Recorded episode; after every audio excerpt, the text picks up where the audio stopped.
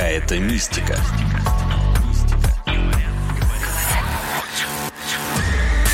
Подкаст про городские легенды, истории, байки и мифы.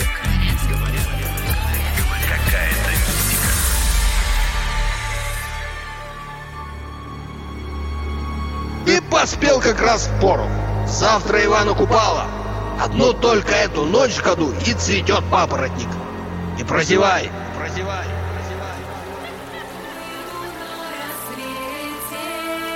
Ночь на Ивана Купалу – древний праздник середины лета, солнцеворота.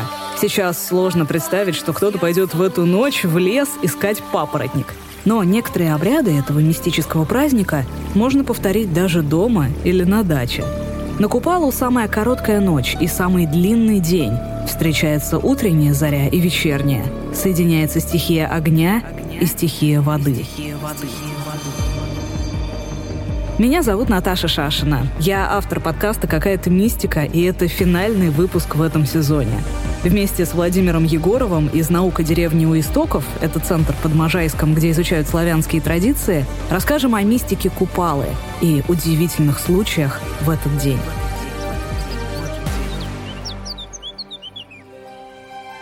Само по себе название купала дает подсказку. Купала, то есть все находится в купе, то есть соединяется. А второй момент то, что солнышко купается в воде, то есть это самое жаркое время года, потому что это день летнего солнцестояния и наибольшее количество солнечного света. Поэтому в этот день волшебный соединяются стихии огня и стихия воды, то есть соединяется мужская и женская стихия. Безусловно, никогда никакой торговщины, никакого так скажем, разврата в эту ночь не было. Наоборот, это ночь, которая соединяет мужа и жену. Стихия огня — это купальские костры. Помните, как Снегурочка прыгала через костер и растаяла? По одной из версий, это сказка об освобождении от нечистой силы. Снегурочка, она не живая, она не знает любви и поэтому обречена умереть а огонь – мощнейший оберег, который ограждал людей от сверхъестественного. Наши предки были уверены, что чем выше прыгнешь на купалу, тем будешь счастливее и получишь защиту от порчи. Если же прыгнуть через костер парой и не разомкнуть рук, это признак скорой свадьбы.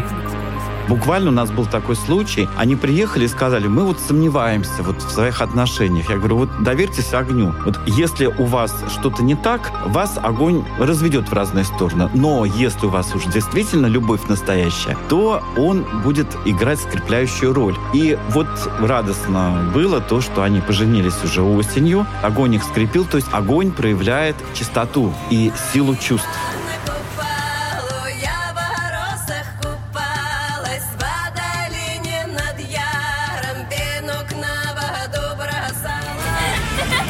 Традиция, популярная до сих пор – гадание на купалу. Перед заходом солнца девушки плели венки. В нем должно было быть 12 видов растений. А с закатом солнца венки опускали в воду. Если венок сразу тонул, значит, любовь будет несчастливая. Если венок в воде расплетался, значит, свадьбы в этом году ждать не придется. Венок утонул, милый обманул – но если венок уплывал далеко, значит, пора готовиться к замужеству.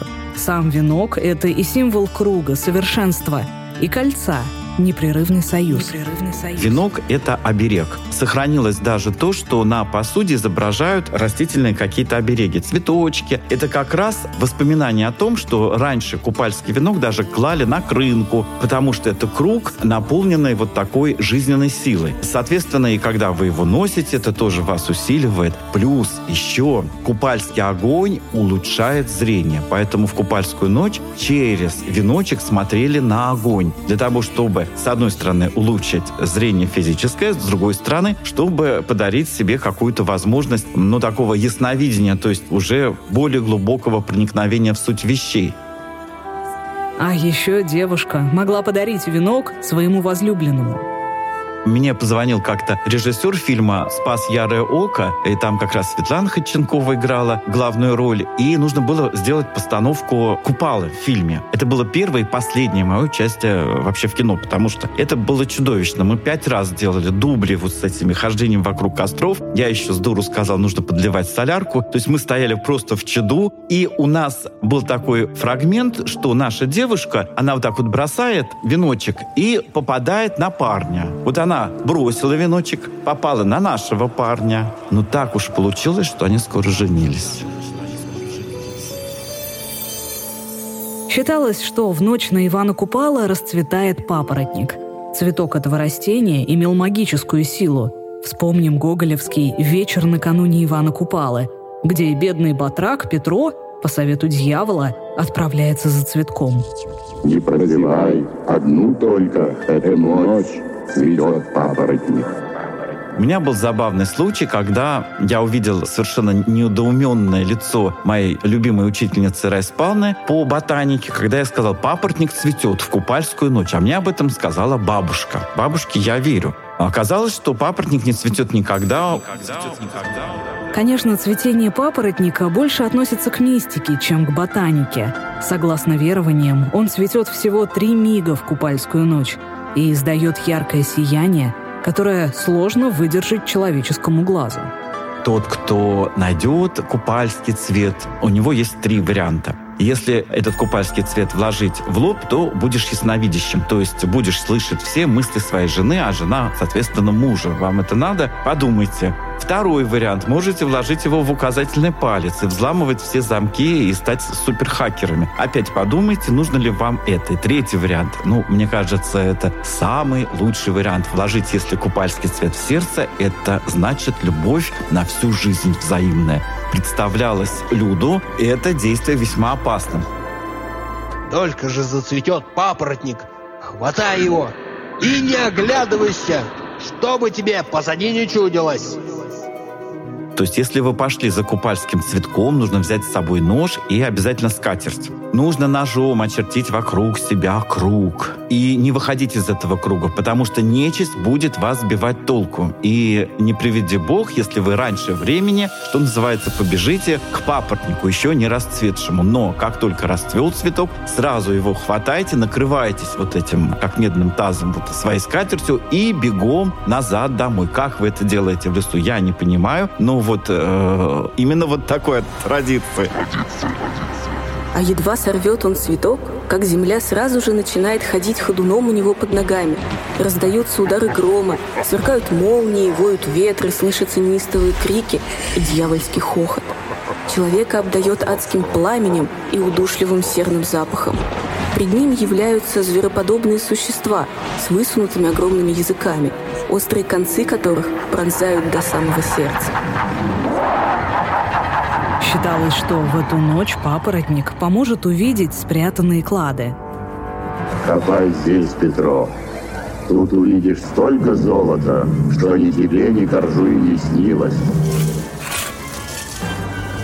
Правда, они обычно несут в себе заклятие, и нужно знать определенный заговор, потому что тот, кто оставлял клад, четко определил, кто его найдет. Не видать тебе золота, пока не достанешь крови человечьей. Конечно, сейчас все эти обряды кажутся сложно выполнимыми в городских условиях. Огонь прекрасно, если мы его можем развести у нас на дачном участке или в безопасном месте, да, в лесу. Вода нужна, конечно, но, в принципе, если это дом, то достаточно свечей и достаточно воды, и, в принципе, можно принять душ. Ну, потому что здесь самый главный смысл. Даже гадание можно повторить в собственной ванной. На закате бросить камушек в таз с водой, задумывая желание. Если четное число кругов пойдет, то желание исполнится – Нечетное тогда, увы, нет. С прыжками через костер тоже можно придумать варианты. Например, прыгать через крапиву – это аналог огня. У моей коллеги Насти в этом году свадьба именно на Ивана Купалу. Прыгать через костер будет страшновато, вдруг загорится платье. Но можно и просто со своим будущим мужем обойти три раза вокруг огня. Утром после купальской ночи было принято собирать целебные травы – Наши предки считали, что растения получают волшебную силу от солнца и земли. И собирать росу. Якобы кто ею умоется, похорошеет и будет здоров весь следующий год росу прямо собирали, полотенце клали, собирали эту росу, сливали в какие-то скляночки и использовали ее точно так же, как э, воду водосвятия, как лечебную воду, как живую воду. Самое сильное после проведения купала на рассвете. Точно так же, как и купание в росе. Роса очень холодная. Я помню, у нас какой-то был год, у нас был иней на купальское утро, но, тем не менее, народ все равно у нас отважный, все равно купался. Хотя бы умыться, хотя бы босичком побегать по этой росе. Это очень-очень помогает.